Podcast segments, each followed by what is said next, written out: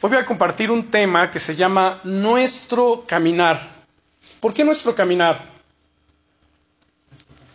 Dice Proverbios capítulo 14, versículo 12, hay caminos que al hombre le parecen qué? Rectos o correctos, pero su fin son caminos de muerte. ¿Cuántas veces no escuchamos gente, jóvenes, adultos, cuando se les llama la atención por su mal estilo de vida o su mal caminar en la vida? Y de repente dicen, ¿sabes qué es mi vida? No te metas. O sea, yo mientras no le haga mal a nadie, pues yo ahí voy, ahí me la llevo, ¿no es cierto? Ok, a él o a ella le parece que su camino es recto. Hay caminos, ahora notemos el plural, caminos, muchos caminos, que al hombre le parece que son rectos, pero su fin son caminos de muerte. Ahora en la Biblia vemos una serie de contrastes entre hombres y mujeres. Hombres y mujeres que caminaron con Dios, uno de ellos fue Enoch, ustedes lo pueden ver en Génesis capítulo 5, creo que es el verso 25, a ver si alguien lo puede buscar por favor. Génesis capítulo 5, verso 25, que dice que Enoch caminó con Dios y Dios se lo llevó. Ahora vamos a explicar un poco qué significa de que Enoch caminó con Dios y Dios se lo llevó. Claro, alguno va a decir, no, si caminar con Dios es que Él me lleve, pues no me quiero ir todavía. No, no, no, tenemos que entender a qué se refiere. Si es capítulo 5, ¿no? El, verso 25, ¿qué dice?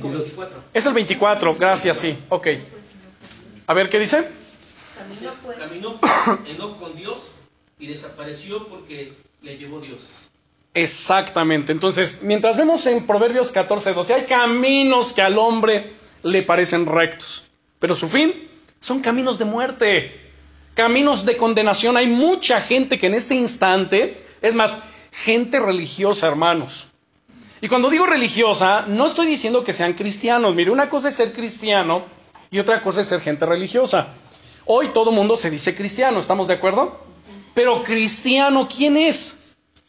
Según mi Biblia, en el libro de los Hechos, cuando a los cristianos en Antioquía se les llama por primera vez así cristianos, antes se les conocía como discípulos, eran los discípulos de, Jesús. Pero alrededor del año 40 es cuando se les llama en Antioquía por primera vez cristianos. Y esto fue de un modo despectivo. ¿Por qué de un modo despectivo? Porque la gente no quería juntarse con los cristianos, pero también en buena medida había un cierto respeto hacia los cristianos o a los discípulos de Jesús. ¿Por qué creen? Porque su vida evidenciaba que en verdad conocían a Jesús. Su vida reflejaba que ellos conocían a Cristo, o sea, lo que la gente podía ver en los discípulos, o sea, ya no estoy hablando de Pedro, Juan, Jacobo, sino estoy hablando de toda la multitud de gente que se convertía y inmediatamente pues eran llamados discípulos, porque un discípulo es un alumno, es alguien que está aprendiendo, no es solamente un seguidor, no, es alguien que está aprendiendo. De ahí que Jesús dijo, el siervo no es mayor que su Señor, ni el alumno es mayor que su maestro. Bástele al discípulo ser como su maestro y al siervo ser como su Señor. Bien, entonces la gente miraba y decía, wow, estos tienen un estilo de vida fuera de serie. Tanto que cuando llegaban a alguna ciudad, la ciudad se conmovía, era conmocionada la ciudad. ¿Y saben qué decía la gente respecto de los discípulos? Decían, ya llegaron aquí también estos que trastornan el mundo. O sea, donde llegaba un hijo de Dios, un cristiano, o un grupito de cristianos como nosotros que estamos aquí, ¿saben lo que hacían? Conmocionaban la ciudad trastornaban la ciudad. ¿Y cómo la trastornaban? Por su vida, por su testimonio, por el poder de Dios que había en ellos, porque los enfermos eran sanados, la gente que era oprimida por espíritus inmundos era liberada, literalmente endemoniados, eran liberados. Antes no habían hospitales psiquiátricos, hoy hay hospitales, hospitales psiquiátricos. ¿Saben por qué? Porque la iglesia ha perdido poder. los hospitales psiquiátricos, déjeme decirle una cosa, atienden trastornos que mentales, ¿no es cierto? Bueno, según la Biblia, según la Biblia, el origen de esos trastornos mentales es infligido por espíritus inmundos. ¿Sabían eso? Cuando una persona escucha voces, ¿cómo le llaman? esquizofrénico. Y hay diferentes grados o etapas de esquizofrenia, ¿no es cierto? Incluso algunos les llaman que son ejecutores. ¿Sí, sí, habían escuchado eso? ¿Por qué ejecutores?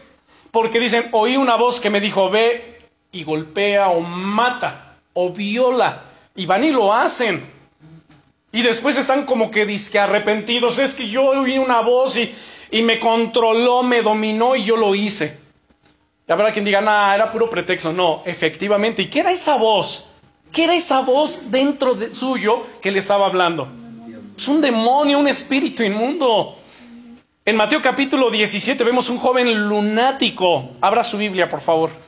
Mateo capítulo 17 desde el versículo 14. Indíquenme cuando ya lo tengan. Cuando ya lo tengan, díganme, ya lo tengo, o díganme amén. O díganme, no sé ni dónde queda Mateo. Mateo capítulo 17, ¿ya lo tenemos? Ahora, es, siempre es muy interesante, hermanos, conocer el contexto de lo que estamos leyendo. Cuando nosotros miramos el contexto, ¿sabe lo que estaba sucediendo? Jesús había subido al monte, que se conoce como el monte de la transfiguración, y él había subido con tres de sus discípulos o tres de sus apóstoles. ¿Quiénes eran estos tres? Pedro, Juan y Jacobo. Entonces sube con tres de ellos y los otros discípulos, los otros nueve, se quedaron ahí abajo. Dice la escritura en el versículo 14, si ustedes ya lo tienen, y cuando llegaron al gentío, ah, ahora había un gentío allí. ¿Qué hacía ese, gentío? Dice, vino a él un hombre que se arrodilló delante de él diciendo, Señor, ten misericordia de mi hijo, que es lunático.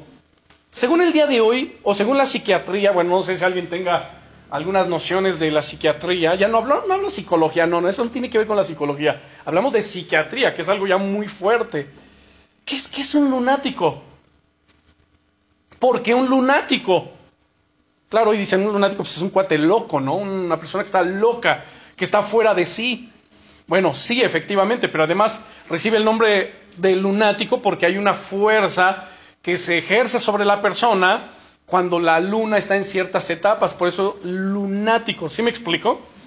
Y esa fuerza que se que viene sobre la persona, pues obviamente son espíritus inmundos, claro. Cuando no se ha leído todo este pasaje, habrá quien diga, no, no, no, eso se tiene que atender psiquiátricamente, o empezar con el psicólogo y ya del psicólogo pues, lo van a a recomendar quizás a un psiquiátrico. Bueno, escuche con atención.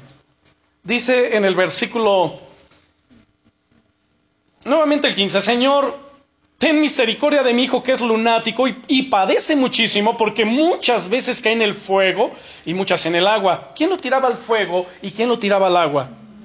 Ok. Y lo he traído a tus discípulos, pero no lo han podido sanar. Respondiendo Jesús dijo, oh generación incrédula y perversa.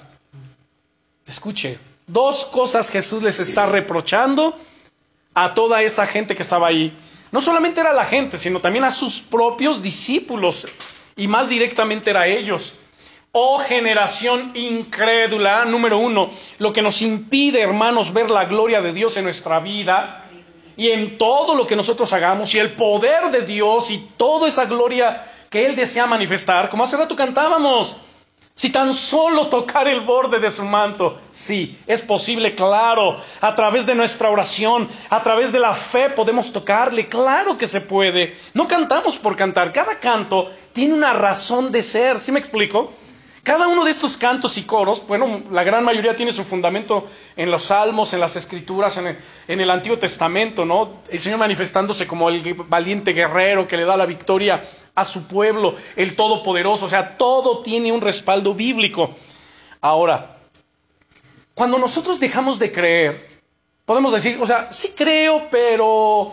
Mm, pero no. ¿Sí me explico? O sea, creo, pero no creo. Creo, pero titubeo. O sea, en realidad no estoy creyendo.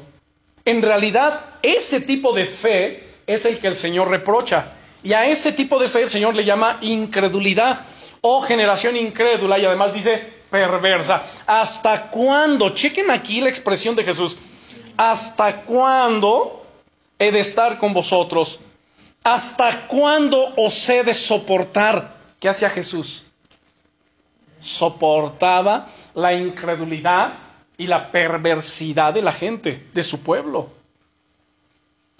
Hermanos, si nosotros trasladamos ese momento a nuestros días, ¿ustedes no creen que Jesús pudiera decir lo mismo de algunos de nosotros? ¿Hasta cuándo de estar soportando tu incredulidad? ¿Hasta cuándo tú realmente te vas a determinar a creerme? ¿Hasta cuándo tú realmente vas a tomar la decisión de dar el paso en serio y entregarte a mí, entregarte a Dios? O sea, ¿hasta cuándo? Oh generación incrédula y perversa. Digo, porque lo leemos y lo aplicamos a ellos porque así es aquí, así es, ¿no es cierto? Dijimos, bueno, pues ellos. No, no, no, no, no, pero trasladémoslos a nuestros días. Cada uno pregúntese, pues yo voy a hablar por mí. O sea, cada uno pregúntese, ¿cómo estoy delante de Dios? ¿Cómo está mi fe delante de Dios? A veces vamos a atravesar momentos y pruebas tan fuertes, hermanos, que realmente pareciera como lo que Jesús le dijo a Pedro. Satanás te ha pedido para zarandearte como un trigo, pero yo he rogado que tu fe no falte. ¿Alguien se ha sentido así algún día? Que si no, escuche. Luego en el siguiente versículo, en el versículo 18, dice el Señor Jesús, dice aquí, y reprendió Jesús a quién? Ah, o sea, no era una enfermedad psiquiátrica como tal, ¿no es cierto? Muchas de las enfermedades, de los problemas, de las aflicciones, de las situaciones que el ser humano está viviendo, hermanos, ¿saben? Su origen es demoníaco. Mucho de lo que la gente está viviendo. Ahora, con, ahora note lo que dije, mucho. No estoy diciendo el 100% de las cosas. Para que tampoco andemos viendo demonios donde no los hay. Pero sí necesitamos discernir, discernir. El Señor Jesucristo dijo, el diablo no vino. Bueno, no se refiere a Satanás eh, en sí. Si hacemos una exegesis en ese pasaje de San Juan 10, cuando dice, el ladrón no viene sino para hurtar y matar y destruir, pues no se está refiriendo a Satanás en sí. Él está hablando de los falsos maestros. Esos falsos maestros que dice que son asalariados, que cuando ven venir eh, al lobo, dice, abandonan las ovejas, o sea, las abandonan a su suerte y ellos se van. Ahora sí que, ahora sí que salen huyendo y salvando su pellejo. ¿Por qué? Pues porque son asalariados y no les importan las ovejas. Por eso dice ladrón, esos asalariados, dice esos falsos maestros, falsos predicadores, esos son los ladrones que vienen a robar, a matar y a destruir. Dice, más yo he venido para darles vida y para que la tengan en abundancia. Y si nos damos cuenta, ese versículo con mucha frecuencia se aplica, o, más bien se le aplica al diablo. ¿Sí o no? ¿Cuántos lo hemos aplicado? Yo lo he hecho. Pero dije, si hacemos una exegesis seria, no es que se refiera a él directamente. Ahora alguien me puede preguntar, ¿pero lo podemos aplicar a él? La respuesta es sí, por supuesto, porque es la obra del diablo. ¿A qué creen que vino él? ¿A jugar? No, él viene a robar, él viene a matar y él viene a destruir. ¿Qué es lo que él quiere robar? ¿Qué quiere matar? ¿Qué quiere destruir? ¿Nuestras vidas como tal? O sea, sí, pero en realidad, ¿saben qué anda él persiguiendo? Más que nada en nuestra vida, nuestra fe. Si él logra debilitar la fe de ustedes, si él logra robar la fe de ustedes, ya ganó. Ya ganó él. Por eso es que muchos no creen. No creen la palabra, no le creen al Señor. O sea, sí, Señor, yo, te, yo, yo creo en ti, pero... Entonces, ese pero ya es un factor en su vida que le impide avanzar. Nosotros tenemos que creerle, dice Romanos 1.17, el justo por su fe vivirá. O sea, vivimos por qué? Por nuestra fe. ¿Qué es nuestra fe? Es decir, lo que nosotros creemos en Dios. Y ese vivirá tiene que ver con su caminar diario. Ustedes y yo tenemos un camino que día a día estamos siguiendo. Día a día hay gente que sigue en su camino, que piensa que es bueno, que piensa que es correcto, pero al final es un camino de muerte. Cuando continuamos aquí el relato, dice que Jesús reprendió al demonio, el cual salió, dice del muchacho, y este quedó, este, quedó sano desde aquella hora. Viniendo entonces los discípulos a Jesús aparte le dijeron, Señor, ¿por qué nosotros no pudimos echarlo fuera? Jesús le dijo, por vuestra poca fe, porque de cierto os digo que si tuvierais fe como un grano de mostaza, diréis a este monte, pásate de aquí allá y se pasará y nada será imposible. Pero este género con nada sale, sino con... Ahora, cuando él dice, pero este género, ¿a qué género, ¿a qué género se está refiriendo? ¿Al género humano? No, al género demoníaco. Este género, este tipo de demonios, con nada va a salir, sino con oración y ayuno. ¿Qué significa eso? Que la vida del Hijo de Dios debe ser una vida de disciplina.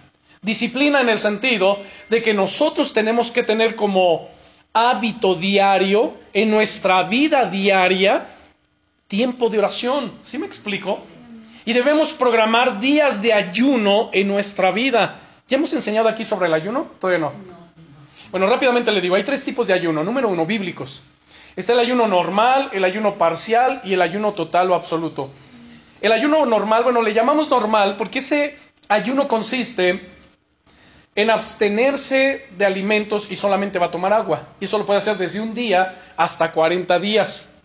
Alguien me puede decir, pastor, pero yo puedo ayunar de redes sociales. Eso no es ayuno. Ayuno es comer. O, más bien el ayuno es no comer. ¿Sí me explico? Lo cual significa que cuando nosotros ayunamos, no solamente nos abstenemos de cierto tipo de alimentos o de alimentos, sino además nos abstenemos de todas esas cosas del mundo, pues que nos distraen. ¿Sí me explico? Ok. Entonces podemos ayunar ese ayuno normal desde un día hasta cuánto? 40 días. Está comprobado que el ser humano puede vivir hasta 40 días sin alimento, pero no sin agua. Ok. El otro es el parcial o mixto, que es que es más bien conocido como el ayuno de Daniel, donde uno se abstiene de carnes, carbohidratos, harinas, dulces, golosinas, todo ello. Y solamente come legumbres, verduras y, y bebe agua. Y eso lo puede hacer indefinidamente. O sea, por mucho tiempo.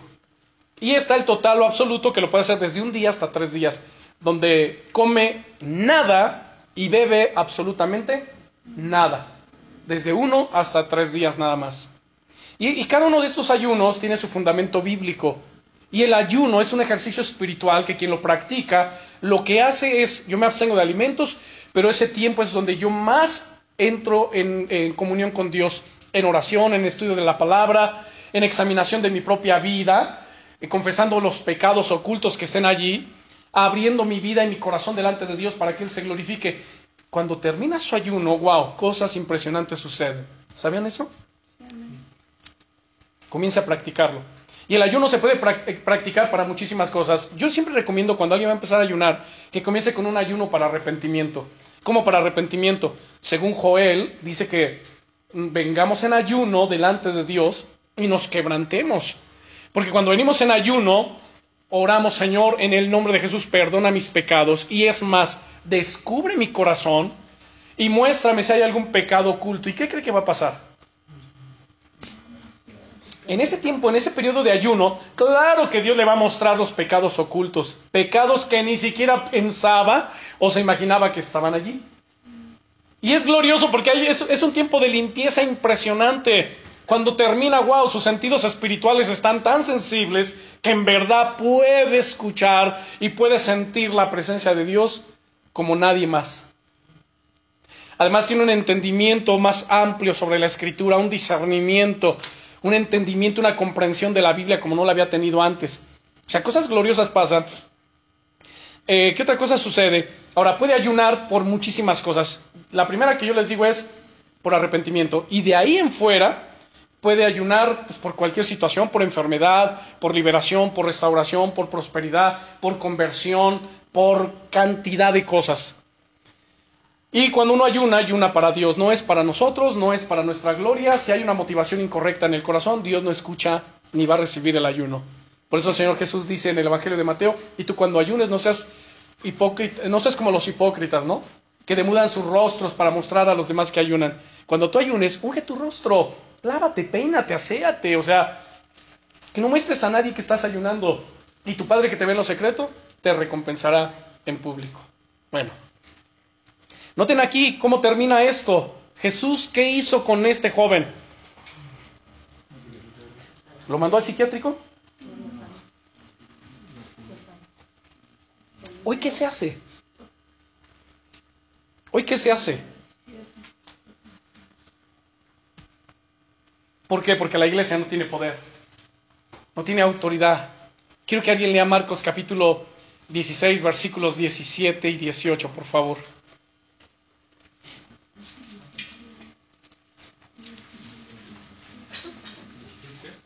Marcos capítulo 16, versículos 17 y 18. Amén. Y estas señales seguirán a los que creen. En mi nombre echarán fuera demonios, hablarán nuevas lenguas, tomarán en las manos serpientes, y si bebieren cosa mortífera, no les hará daño. Sobre los enfermos pondrán sus manos y sanarán. Y estas señales seguirán a los que creen. Ahí está la fe. ¿A quién? No a cualquiera. Al que cree en mi nombre, es decir, en el nombre de Jesús, dice echará fuera demonios. ¿Qué está haciendo Jesús aquí en Mateo 17? Echando fuera demonios. Echará fuera demonios. ¿Qué más? Hablarán las lenguas, tomará en las manos serpientes, si bebiere cosa mortífera, no le hará daño. Sobre los enfermos pondrá sus manos y si algunos no sanan, el problema no es el Señor, el problema está en nosotros. Quizás nos falta más que fe. ¿Y cómo puedo detonar esa, esa fe en mi vida? ¿Cómo la podemos detonar? Por dos vías. Número uno, Romanos 10, 17 dice, así que la fe es por el oír y el oír por la palabra de Dios. Entonces, oír la palabra de Dios, no cualquier mensaje, sino la palabra de Dios, es la que produce fe. Segundo, lo que vemos en Mateo 17, cuando le preguntan por qué nosotros no pudimos. Ah, pues por vuestra poca fe. Ah, ok, ya entendí, tenemos poca fe. Y Jesús todavía onda más y les dice, porque de cierto os digo que si tuvierais fe como un grano de mostaza, ¿qué le dirían? ¿A quién le hablarían? ¿Y qué le dirían al monte? Pásate de aquí allá y se pasará. ¿Y la montaña o el monte? Se moverá. Pero este género no sale, sino con oración y ayuno. Entonces, un tiempo de oración y de ayuno, días de oración y ayuno, ¿qué cree que va a hacer? Va a acrecentar su fe. Cuando está ayunando, cuando está metido con Dios, además hace de la palabra eso.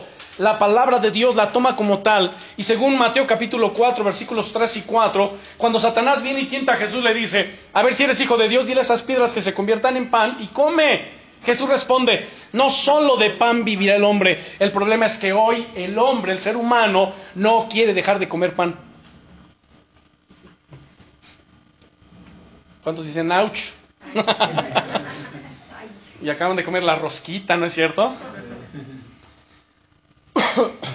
o sea, hoy el ser humano no quiere dejar de comer, no quiere dejar. Pero ahí dice, no solo de pan, dice Jesús, vivirá el hombre, sino de qué va a vivir de toda palabra que sale de la boca de Dios.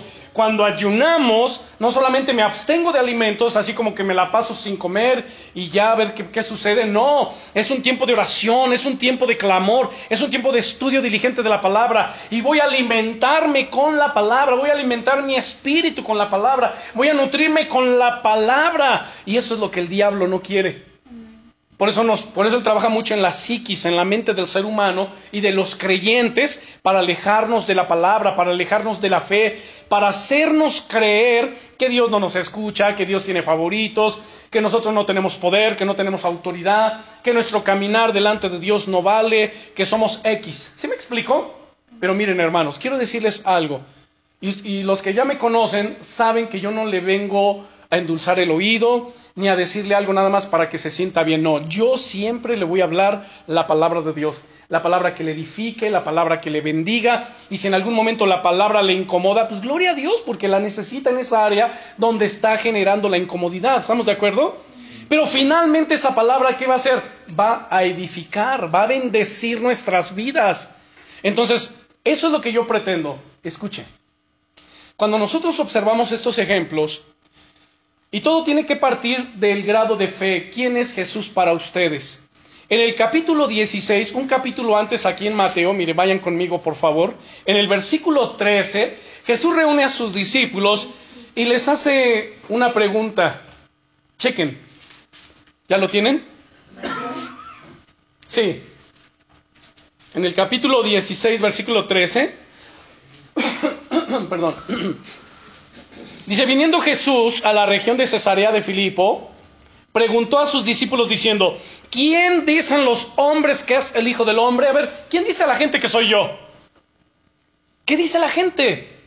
Ah, y entonces responden, ellos dijeron, bueno, pues unos dicen que eres Juan el Bautista, otros que eres el profeta Elías, otros el profeta Jeremías, o alguno de los profetas. Ah, ok, eso dice la gente, ¿verdad? Hoy día es lo mismo. Oigan, ¿qué dice la gente acerca de Jesús? ¿Qué dice la gente? ¿Qué es Jesús? Ok, algunos dirán, bueno, ¿para ti qué es? Sí. Pero para la gente que no conoce al Señor como su Salvador, pero que sí cree en Jesús, digo de una manera religiosa, o como muchos de nosotros llegamos a creer en algún momento, ¿quién es Jesús para ellos, no? ¿Quién era, quién era ese Jesús para nosotros? ¿Quién era, no quién es ahora? En aquel momento le decían, bueno, pues él es, dicen que es Juan el Bautista, alguno de los profetas. Hoy en día algunos dicen que, es un, que fue un iluminado, que fue el fundador de una nueva religión, etcétera, y cada quien le atribuye algo.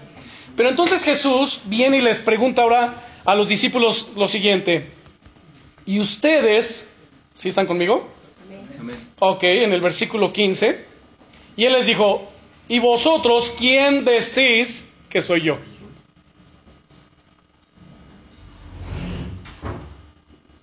O sea, Jesús dijo: Ok, ya escuché que dice la gente que soy yo. ¿Usted cree que le importaba tanto? En realidad no. ¿Qué era lo que realmente le importaba a Jesús? Lo que sus discípulos creyeran acerca de él.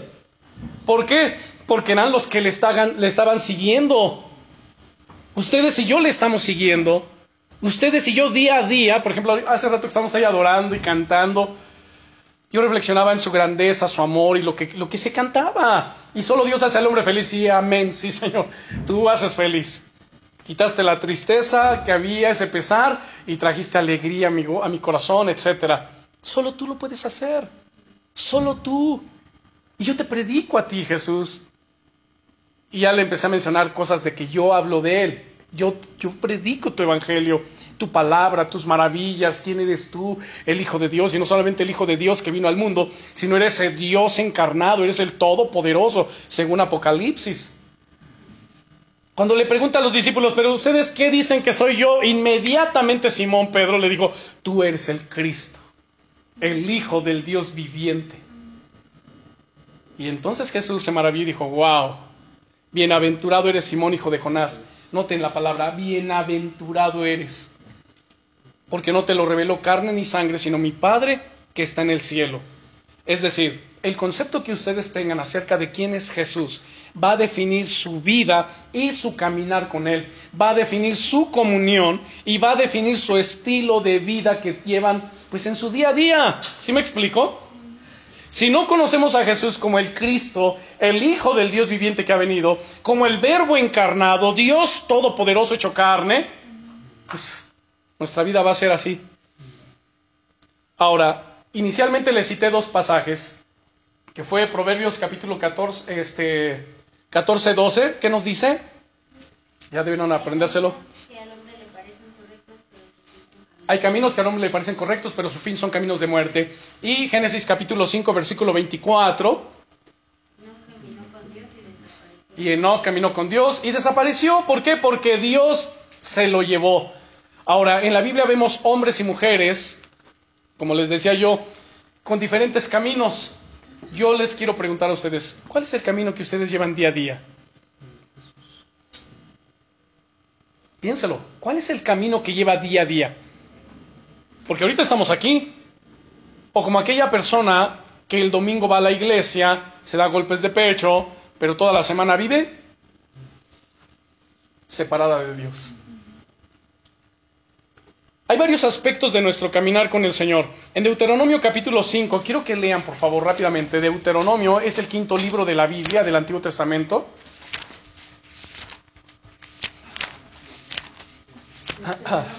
capítulo 5.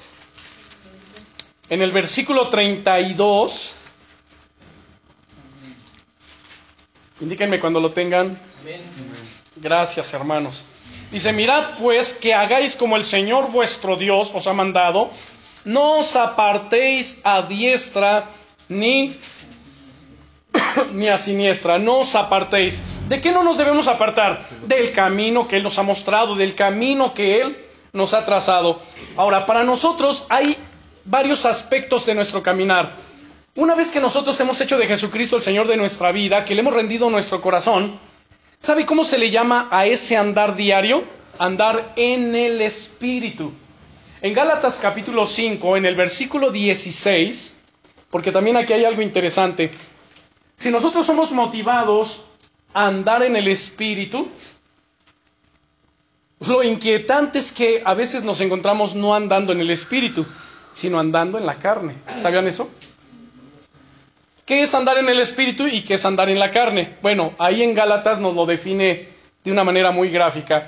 En el verso 16 dice el apóstol Pablo, digo pues, anden en el Espíritu Ahora noten la palabra espíritu con E mayúscula, refiriéndose a quién.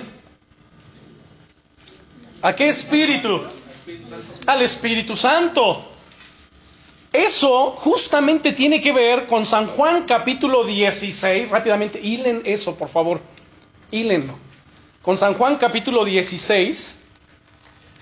Ese es un cumplimiento bíblico, un cumplimiento que el Señor Jesucristo había es más, no solamente anunciado, podemos decir aquí, había él profetizado que así iba a suceder. Y así como lo dijo Jesús, ¿qué creen? Sucedió. En el capítulo 16 de San Juan, perdón, sin que me pierdan Gálatas, porque ahorita vamos a regresar a Gálatas, escuche. En el capítulo 16 dice Jesús en el verso 7, pero yo les digo la verdad les conviene que yo me vaya porque si no me fuera, el consolador, ahora noten consolador con C mayúscula, refiriéndose a una persona. Esa persona es también el Espíritu Santo. La palabra griega que se emplea ahí para consolador, en el griego es paracleto. Y paracleto significa, eh, o, esa misma palabra paracleto en el, en, el, en el latín, perdón, es advocatos, de donde viene la palabra abogado. Entonces el paracleto es como un abogado, es alguien que está al lado de uno para asistirle, para consolarle, para ayudarle, para defenderle, para guiarle. ¿Alguien ha atravesado algún problema jurídico que se ha visto en la necesidad de emplear los servicios de un abogado? ¿Nadie? Ok. ¿Para qué quieren el abogado? ¿En qué momento se requiere? ¿Cómo por qué lo contratan? para que nos defienda, porque no sé qué hacer, ¿no es cierto? Y entonces el abogado brinda una asesoría, y en esa asesoría él da confianza, ¿no es cierto? Da cierta, cierto consuelo, así como que, a ver, tranquila, no, no, no, no te pongas a llorar, relájate, no es para tanto, o, o, si es para tanto, pero no te preocupes, yo te defiendo, para eso estamos, ¿no es cierto? Ah, ok. Y entonces el abogado además dice algo, ok, cuando vayamos a juicio, tú te callas y déjame hablar a mí. ¿No dice eso el abogado? Soy tu abogado defensor. Si tú vas a hablar, vas a volver inoperante mi servicio, porque vas a echar por la borda y vas a echar a perder todo. Si vas a hablar, solamente vas a decir lo que yo te diga que vas a hablar, tal como yo te lo diga, lo vas a decir. No vas a poner, no vas a agregar, no vas a decir nada más, porque si tú lo, dices lo que tú quieres y tú sientes que yo no te estoy diciendo que lo digas, vas a arruinar el caso. ¿Sí o no? Ok. Exactamente, y fíjese, exactamente eso es lo que define la operación del Espíritu Santo aquí. Solo que no lo hemos entendido. Cuando el apóstol dice, anden en el Espíritu, está diciendo, hey, déjate controlar por Él, que Él te guíe, que Él te ponga las palabras correctas, que Él ilumine tu mente, tu entendimiento. Déjate guiar por Él. Habla las palabras que Él te diga que hables. No hagas más de lo que Él te diga que debas hacer. ¿Sí me explico? Pero a veces nosotros ¿qué hacemos? Tomamos nuestra vida en nuestras propias manos, tomamos la situación en nuestras propias manos y hacemos como nosotros queremos. ¿Y cómo termina el asunto? termina mal. Cuando nosotros decidimos tomar el asunto en nuestras manos, nuestra vida en las manos, a eso sabe cómo se le llama, ya andas en la carne. Te estás moviendo en tus pasiones, en tus deseos y en tu propio criterio. Y has vuelto inoperante al Espíritu Santo en tu vida. No que Él sea inoperante, no, pues Él es todopoderoso, Él es Dios. Pero como Él es el paracleto, perdón, y en este sentido de que es el paracleto, que es el que consuela, el que guía, el que orienta, el que defiende, el que asiste, como tal, como un abogado, Él entiende a la perfección su función. Y si uno se sale de ese orden y viola y transgrede ese orden de, del paracleto, ¿sabe? Lo torna inoperante en su vida. Y algunos de nosotros hemos, en algún momento de nuestro caminar, hemos vuelto inoperante al Espíritu Santo en nuestra vida por nuestra propia negligencia, porque nosotros hemos decidido, gracias hermana, tomar nuestras propias vidas en las manos o nuestro propio momento. ¿Sí me explico? Y lo arruinamos. Ahora, rápidamente, chequen lo que dice Jesús. Y cuando Él venga, versículo 8. Bueno, más bien no lo terminamos el 7. Yo les digo la verdad, les conviene que yo me vaya, porque si no me fuera, el consolador no vendría a vosotros, mas si me fuere, os lo enviaré. El Espíritu Santo ha sido enviado por quién? Por Jesucristo. Y cuando Él venga, convencerá al mundo de pecado, de justicia y de juicio. Ahora, aquí, hermanos, entendamos una cosa. ¿Cuántos tienen carga en su corazón por la salvación de su familia? Que mis hijos conozcan, Señor, que te conozcan, que te amen, porque si Él te conoce, su vida va a cambiar. Y efectivamente, sí, si un hijo, una hija conoce al Señor, su vida va a cambiar. Que fulano, mengano, que te conozcan. Sí, pero ¿qué está diciendo Jesús? ¿Quién es el que los convence? Ustedes y yo no. La labor de ustedes y la mía es una sola, orar y predicar, anunciar, hablarles de Jesús. Pero el que va a convencer sus corazones, el que los va a convencer de que son pecadores y que necesitan arrepentirse y entregar sus vidas a Jesús, es el Espíritu Santo. Por eso hay que estar bien con el Espíritu Santo, caminar en comunión con el Espíritu Santo, y yo hago mi parte y él hace la suya. Escuche, ¿eh? Esto es bien interesante, hermanos. Y vea cómo es tan simple la escritura que hasta un niño, bueno, tenemos niños. Vamos. ¿Qué edad tienes, hija? Diez. ¿Tú puedes entender esto? ¿Lo estás entendiendo? Es tan simple, ¿no es cierto? Que hasta un niño lo entiende. El Señor no nos complica la enseñanza, la palabra, la teología. A veces nosotros, nosotros somos los que la complicamos o la hacemos complicada e inaccesible a la gente. Escuche rápidamente, verso 8 nuevamente. Y cuando Él venga, comenzará el mundo de tres cosas, de pecado, de justicia y de juicio. De pecado por cuanto no creen en mí, de justicia por cuanto voy al Padre y no me verán más, y de juicio por cuanto el príncipe de este mundo ha sido ya juzgado, o sea, Satanás. Aún tengo muchas cosas que decirles, pero ahora no las pueden sobrellevar. Pero cuando venga el Espíritu de verdad, ojo aquí, ¿qué es el Espíritu Santo además? Salud. El espíritu de verdad. Y si es el espíritu de verdad, no hay mentira en él. Y si no hay mentira en él y él es de verdad, eso me da una confianza tan impresionante porque me puedo dejar guiar por él y puedo tener comunión con él sabiendo que todo lo que me va a hablar va a ser verdad. No hay mentira, entonces no hay confusión. No vamos a perder con él. Luego dice, ¿qué verso me quedé? el 13, luego el 14. Él me glorificará. Ah, pero no terminamos el 13, ¿verdad? Pero cuando venga el Espíritu de verdad, Él os guiará toda la verdad, porque no hablará por su propia cuenta, sino que hablará todo lo que oyere y os hará saber las cosas que habrán de venir. Él me glorificará, porque tomará de lo mío y os lo hará saber. Todo lo que tiene el Padre es mío, por eso dije que tomará de lo mío y os lo hará saber. Entonces el Espíritu Santo ha sido enviado por Jesucristo para guiarnos a toda la verdad, para convencer al mundo de pecado, de justicia y de juicio, para revelarnos, para enseñarnos, etcétera. Ahora sí podemos entender mejor lo que estamos citando de Gálatas capítulo 5 verso 16. Digo pues, anden en el Espíritu. Déjense guiar por el Espíritu Santo. ¿Y no qué? y no satisfagáis, no proveas a los deseos de tu carne.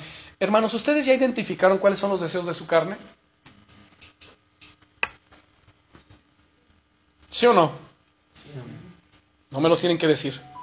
No se tiene que poner en evidencia. Nadie se ponga en evidencia.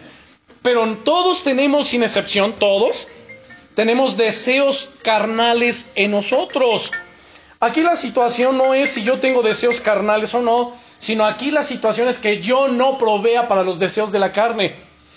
Si nosotros andamos en el Espíritu, no vamos a proveerle a la carne. Pero si dejamos de andar en el Espíritu, si dejamos de ser guiados por el Espíritu Santo, si dejamos y descuidamos nuestra relación con Dios, entonces en automático, ¿qué cree que comenzamos a hacer? comenzamos a proveer y a satisfacer los deseos de la carne. Es decir, comenzamos a pensar, a hablar, a reaccionar, a decir y maquinar cosas que no tendríamos que hacer. Pero sigan la lectura. Vean el verso 18. Bueno, el 17, porque el deseo de la carne es contra el espíritu, el del espíritu es contra la carne, y estos se ponen entre sí para que no hagáis lo que quisierais. Pero si sois guiados por el espíritu, no estáis bajo la ley. Y manifiestas son las obras de la carne que son. Vea, ¿cuáles son? No le tenga miedo decirlo. Adulterio, fornicación, inmundicia, lascivia, idolatría, hechicería, enemistades, pleitos, celos, iras, contiendas, disensiones, herejías, envidias, homicidios, borracheras, orgías y cosas semejantes a estas. A ver, ¿cerró el paréntesis ahí? No. ¿Qué dijo al final? y cosas semejantes a estas. Entonces, la obra de la carne es bien clara y se manifiesta a través de qué? De todo esto. Adulterio, fornicación, inmundicia, lascivia, enemistades, pleitos, celos, iras, contiendas, herejías, disensiones, etcétera, etcétera, etcétera. Homicidios, borracheras. Y ya, dice, acerca de las cuales cosas les amonesto, como ya les he dicho antes, que los que practican tales cosas, según esto es en el versículo ¿20 qué? En el 21 no heredarán el reino de Dios. En el verso 22 dice más, el fruto del Espíritu. Mire hermano, se nota cuando alguien es guiado por el Espíritu. Se nota cuando alguien anda en el Espíritu. Y cuando no anda en el Espíritu, se nota más. Es más, se nota cuando hay un cristiano que ora. O sea, uno dice, wow, se siente. Ahí está la presencia de Dios. Y cuando no ora, se nota más porque anda de mal humor, no quiere que le hablen de Dios, no le gusta que escuchar el consejo, etcétera. O sea, empieza. Eso. Sí, se pone gruñón, ¿no? Le sale el shark que tenía oculto. Ok. Entonces, pero cuando tiene, cuando está siendo guiado por el Espíritu, note, el Espíritu Santo, Él produce ese fruto. Ustedes y yo no lo producimos. Ustedes y yo solo lo llevamos. Él es el que lo produce, más el fruto del Espíritu es amor. Ese amor es el amor ágape. Vamos a andar en nuestro caminar diario como amando. ¿Qué significa ese amor? Ese amor es un amor sacrificial, es un amor que hace bien al prójimo. El amor de Dios, este amor ágape en nuestras vidas, es ese amor que nos lleva a mirar alrededor para ver qué necesidad hay, cómo te puedo servir, qué puedo hacer por ti. Ese amor no es egoísta, no se irrita, no busca lo suyo bueno, la descripción clara de ello está en 1 Corintios capítulo 13. Ya ustedes después lo pueden checar. Entonces, el fruto del Espíritu es amor, es gozo, no alegría. ¿Es qué? Gozo. gozo. Aún en medio de la prueba, aún en medio de la situación difícil, puede experimentar el gozo. Dice Nehemías, porque el gozo del Señor es nuestra fortaleza porque nos podemos gozar en medio de las tribulaciones, nos podemos gozar en medio de la dificultad, sabiendo que Dios el Todopoderoso se va a glorificar. Por eso nos gozamos. Es gozo, además es paz. ¿Qué es la palabra paz? ¿Qué significa? ¿Alguien sabe? Ok, esta palabra paz viene de dos raíces, una hebrea y la otra griega. La raíz hebrea es kadosh, no es cierto, perdón, es shalom, y la raíz griega es eirene y ambas significan exactamente lo mismo. ¿Qué es shalom? ¿Qué es eirene? Bueno, pues es paz y paz es totalidad, plenitud, armonía, ausencia de conflicto, prosperidad, salud. ¿Ya lo dije? Bueno, todo eso es lo que involucra paz. Ahora, ese es un punto muy interesante que nos llevaría a una enseñanza, pero solamente voy a citar algo. El Señor Jesucristo en Mateo capítulo 10, cuando comisiona a los discípulos para ir a predicar el Evangelio, Él les da una serie de instrucciones y de recomendaciones. Dentro de esas instrucciones les dice lo siguiente, a la casa que ustedes entren, salúdenla diciendo paz a esta casa o shalom. Los judíos, ellos donde quiera que llegan, shalom. Y se saludan siempre con el shalom. A veces uno piensa, ay, es religioso. Pues sí, habrá quien lo haga como un mero formalismo religioso sin entender lo que está haciendo. Pero cuando lo entendemos, esto tiene un poder impresionante. Porque dice Jesús en ese contexto de Mateo capítulo 10 que les estoy citando, cuando ustedes entren, saluden la casa y digan paz a esta casa. Y si hubiera un hijo de paz, o sea, un creyente en Jesús, un cristiano o cristiana, dice, vuestra paz reposará sobre ese hogar, sobre esa persona. Escuche, Ahora, no sé si dimensionaron todo lo que engloba ahí. A ver, cuando lleguen a una casa, ¿qué tenemos que hacer? Saludarla. Si hubiera un hijo de paz, ¿qué va a pasar? Dice, vuestra paz reposará sobre ese hogar. A ver, a mí esto es lo que me llama la atención. Cuando algunos sienten que no tienen nada que ofrecer, nada que dar a Dios. ¿Sí me explico? Es más, algunos creyentes caminan con una baja autoestima. Pero ¿quién soy yo? ¿Acaso Dios me escuchará? Ay, yo no sé orar. Y, y siempre están así como menospreciándose, subestimándose. Cuando lo que Jesús está revelando allí es que nosotros ya hay paz, hay plenitud, armonía, totalidad, ausencia de conflicto, éxito. Ahora no le teman a la palabra éxito porque hay siete raíces, siete palabras en la Biblia diferentes para que se traducen en éxito. ¿Sí me explico? Incluso Esdras cuando ora, él dice, Señor, yo te pido que tú nos des buen éxito. Fíjese, danos buen éxito. ¿Y el éxito qué es? ¿Qué es tener éxito? Es eso. Y eso es parte de la paz. Y eso ya está en nosotros. ¿Por qué está en nosotros? Porque dice que el fruto del Espíritu, si tenemos al Espíritu Santo, Él mora en nosotros y andamos en el Espíritu, Él produce su fruto, produce en nosotros amor para amar a los demás, amar al prójimo, amar a todo el mundo, ok. Produce gozo, produce paz en nosotros. Él ya produjo la paz, la prosperidad, la armonía, totalidad, ausencia de conflicto, la salud, etcétera. Ya está en nosotros. Cuando nosotros saludamos una casa y decimos, pasa esta casa, o shalom, mire, está ministrando, está impartiendo esa bendición de la paz sobre ese hogar.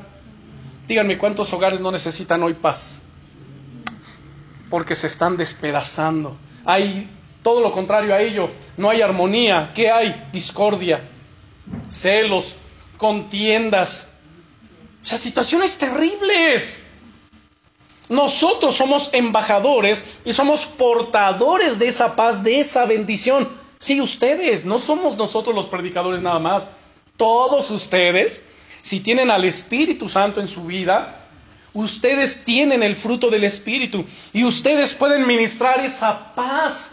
Además, agrega Jesús diciendo, y si no hubiese un hijo de paz, como ustedes ya bendijeron el hogar, y no hay un hijo de paz sobre quien repose esa paz, pues vuestra paz se volverá a vosotros. ¡Wow! Cuando dices, es que yo no tengo nada que dar, Señor. ¿Cómo que no tienes? Ve y bendice. Ministra los corazones, háblale además a tu propia casa. Es que en mi casa hay conflictos, pues llega ahora a tu casa, bendice tu casa, paz, shalom en mi casa, en el nombre de Jesús. Armonía, plenitud, totalidad, salud, éxito en el nombre poderoso de Jesucristo, porque el Espíritu de Dios está en mí y Él produce esa paz en mi vida. Yo no la estoy produciendo, ni tampoco estoy con el falso evangelio de la prosperidad o, el positivismo de confiésalo y decláralo. No, no tiene nada que ver con eso. Se trata con ministrar lo que Jesús dice que ministremos. Y luego en Lucas capítulo 24, después de la resurrección, Jesús viene donde están los doce discípulos perdón, los once, porque Judas ya se había ahorcado.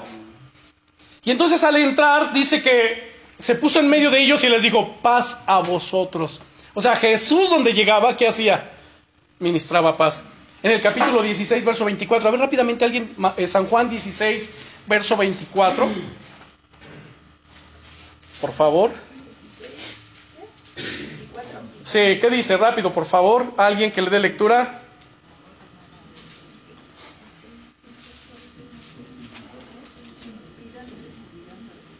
Hasta ahora nada habéis pedido en mi nombre. Pedid y recibiréis para que vuestro gozo sea cumplido. Otra vez, por favor. Hasta, hasta ahora nada habéis pedido en mi nombre. Pedid. Pedid y recibiréis ¿Para qué? que vuestro gozo sea cumplido. Para que vuestro gozo sea cumplido. Ahora, piense cada uno. Yo le voy a hacer la pregunta hacia usted, pero no me la responda. ¿Qué a usted hoy, si le fuera concedido, le produciría gozo? Piénselo, no me lo diga. Y así cada uno. ¿Qué si hoy el Señor se lo respondiera, a usted le produciría gozo? A mí, el Señor me respondió, nos respondió, y mi niñito hermoso está con nosotros. Y eso nos ha producido un gozo, wow. ¿Sí me explico? O sea, a mí, eso es lo mío. Ahora, cada quien, si el Señor se lo respondiera, ¿qué le produciría gozo? ¿Qué está diciendo Jesús ahí? Una vez más, léalo. ¿Qué dijo? ¿Qué dijo Jesús? Hasta ahora nada habéis pedido en mi nombre. Pedid y recibiréis para que vuestro gozo sea cumplido. El problema es que unos no oran. Tiene necesidades. Anhela tantas cosas. Restauración en el hogar, en la familia, en el matrimonio, sanidad, bendición, etcétera. Pero no ora, no tiene una relación, no tiene una comunión con Dios. Y Jesús dice, pues hasta ahora nada han pedido en mi nombre, porque además cuando ore, dice, hazlo en mi nombre. Nada has pedido, y si has pedido no lo has hecho en mi nombre, por tanto no te va a ser dado. Pidan, dice ahí, pedid y recibiréis para que vuestro gozo sea cumplido. Entonces somos ministradores de paz. Jesús mismo dijo, mi paz les dejo, mi paz les doy. Yo no se las doy como el mundo la da. O sea, el mundo habla de una paz que no conoce en realidad. Y buscan establecer paz en, una, en un país eh, a través de qué? De la guerra y la destrucción. Es una paz diferente. Jesús dice, yo les doy mi paz, no como el mundo la da. No se turbe vuestro corazón y tenga miedo. Ahora, yo quiero que salgan hoy de aquí llevándose esto sobre todo. Que su caminar diario, hermano, sea andar en el Espíritu. Y si es andar en el Espíritu, es permitir que el Espíritu Santo controle su vida y Él produzca su fruto y usted como un árbol. O sea, es, imagínense nada más, son nueve aspectos del fruto del Espíritu. Amor, gozo, paz, paciencia, benignidad, bondad, fidelidad, mansedumbre y templanza. Nueve. Imagínense un árbol con nueve frutos. O nueve, más bien, un árbol lleno ahí de frutos. Amor, gozo, paz, paciencia, benignidad, bondad, fidelidad, mansedumbre y templanza. El árbol que tiene fruto no tiene que decir, hey, yo tengo fruto. No, a se ve el fruto. ¿Y la gente qué tiene que hacer cuando ve el fruto? Acercarse y probarlo. Ustedes y yo solamente manifestemos el fruto del Espíritu, amor, gozo, paz, paciencia, benignidad, bondad, fidelidad, mansedumbre, templanza.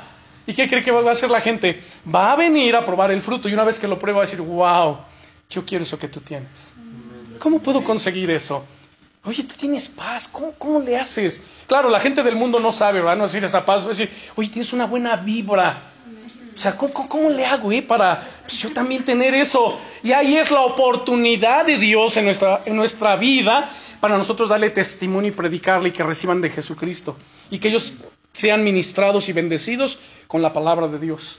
Finalmente, el que los convence, ¿quién va a ser? Hoy también, a veces pecamos usurpando la función o el papel del Espíritu Santo.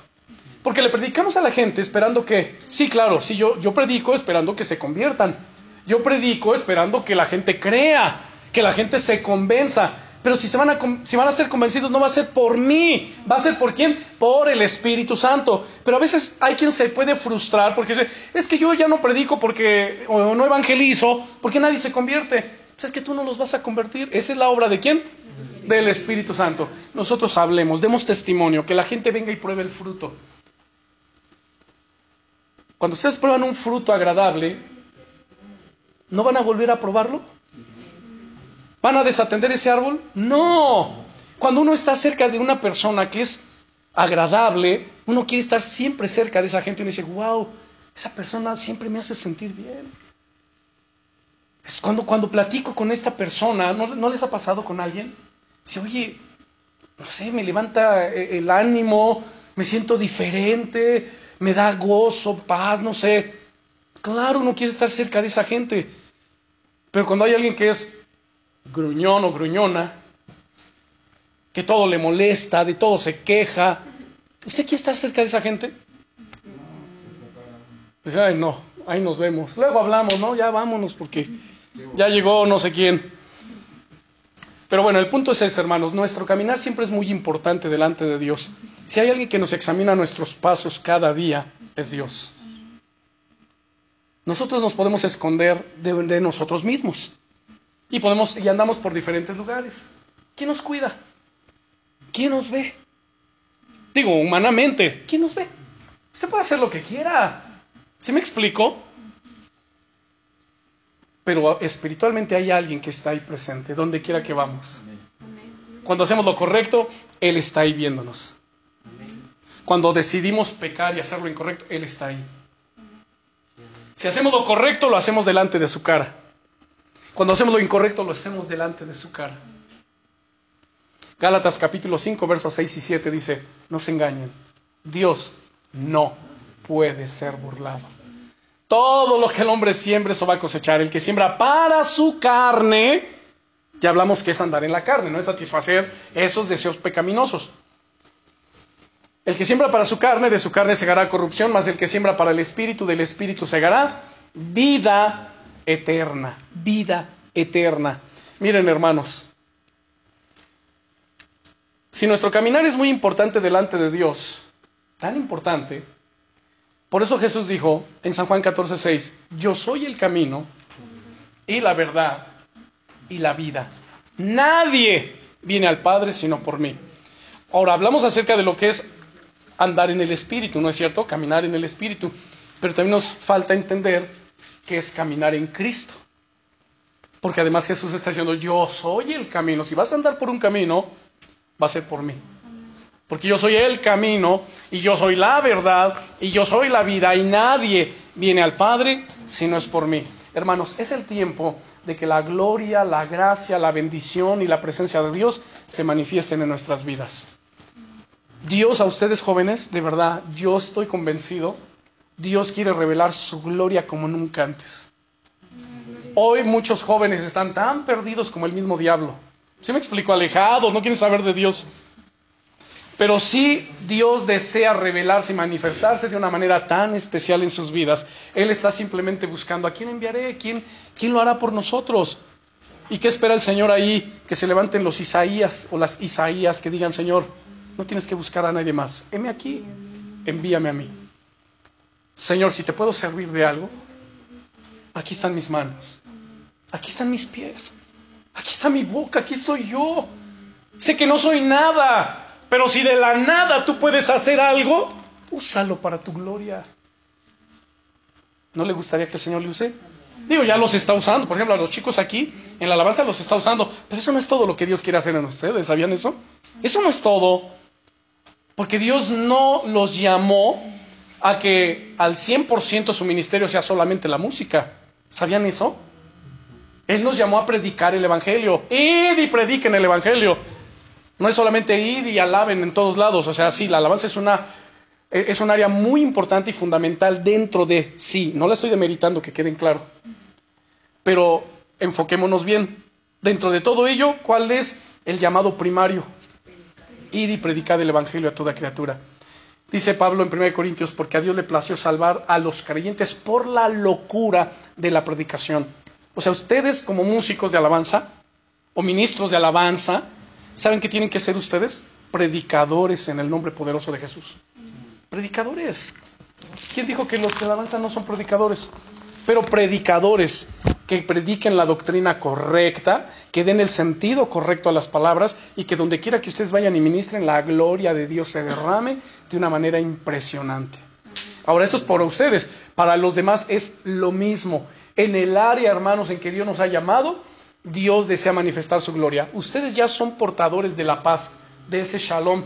Usted, por favor, al llegar a su casa, por ejemplo, el matrimonio, ustedes dos hermanos, lleguen a su casa, tomados de la mano. Antes de que entren a su casa, ustedes abren la puerta y bendigan su casa. Señor, hemos entendido hoy que esa paz está en nosotros. Pues ahora saludamos nuestra casa con esa paz. Shalom a esta casa. Tú eres el príncipe de paz. Llena mi casa con tu paz. Toma a todos los que vivimos en esta casa y doblega nuestros corazones delante de ti con tu amor, tu gracia, tu presencia, con tu Santo Espíritu y que se haga tu voluntad. Y escúcheme bien, cambios impresionantes van a suceder. ¿Por qué? Porque legalmente ustedes como autoridades de su casa le están cediendo al Señor ese gobierno, ese dominio y esa autoridad. Y Él lo va a hacer. Ok, oramos Padre, en el nombre de Jesucristo te damos gracias por esta enseñanza, te damos gracias por tu amor, tu fidelidad y te damos gracias Señor porque hemos entendido que nuestro caminar es muy importante delante de tus ojos. Queremos Señor andar día a día agradándote, bendiciéndote, sirviéndote. Es más, Señor, levante sus manos. Señor, aquí están nuestras manos delante de ti. Úngenos y úsanos para tu gloria. Pon tus palabras, Señor, en nuestra boca. Manifiesta tu gloria y tu poder. Úngenos, Señor, con el poder del Espíritu Santo y que prodigios, milagros, señales, sanidades, manifestaciones gloriosas de tu Espíritu Santo sucedan, Señor. Que al llegar a nuestra casa bendigamos con shalom, con paz, y que tú, el príncipe de paz, derrames esa paz gloriosa. Señor, es tiempo de que veamos tu gloria. Abre los cielos sobre nuestras vidas, sobre nuestros hogares y familia, en el nombre todopoderoso del Señor Jesucristo. Amén.